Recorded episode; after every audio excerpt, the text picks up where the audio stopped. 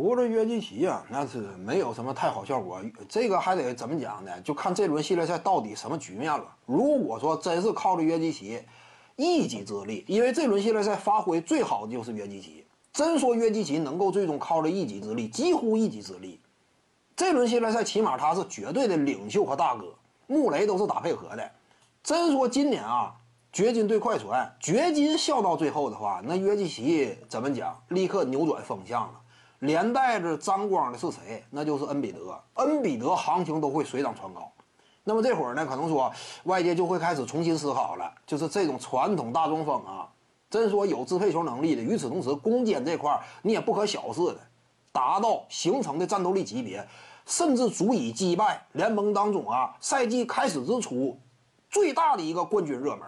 那这样一来，约基奇呢就扛着目前联盟当中原本生存空间非常局限的这种缓慢笨重型内线，扛起这杆旗帜了，所有人都受益。约基奇今年真说干掉了快船的话，一杆笨重型中锋身价都会水涨船高。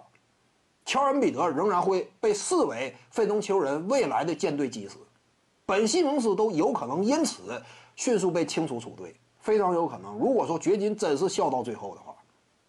但是，一旦掘金队最终抢七败了没赢的话，那这就两码事儿，你就起到不了这种强烈的效果。有时候就是以胜负来定的，NBA 比赛有时候就是这样嘛，以胜负来定。那你还是没能够改变格局，并且一旦说你最终败了，打第七第七场啊，你防守端哎屡屡被对方单练，对不对？你这种漏洞掩护之后出不去，这种劣势，又是在关键一场比赛里被对方抓住的话。那么对于你的评判呢，跟之前差不多。以往约基奇也打过第二轮，但是最终败了。为什么败了？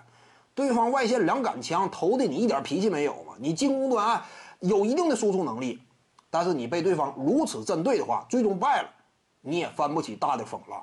因此呢，接下来一场比赛能够改变的事情很多，看胜负再定。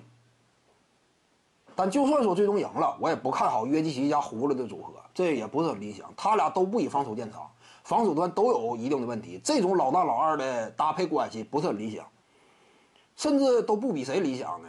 那比那个恩比德和胡子球手搭档都不见得比那个强，就是这种组合呀。因为约基奇他也需要大量支配球嘛，怎么讲不是很理想吧？他俩尤其防守。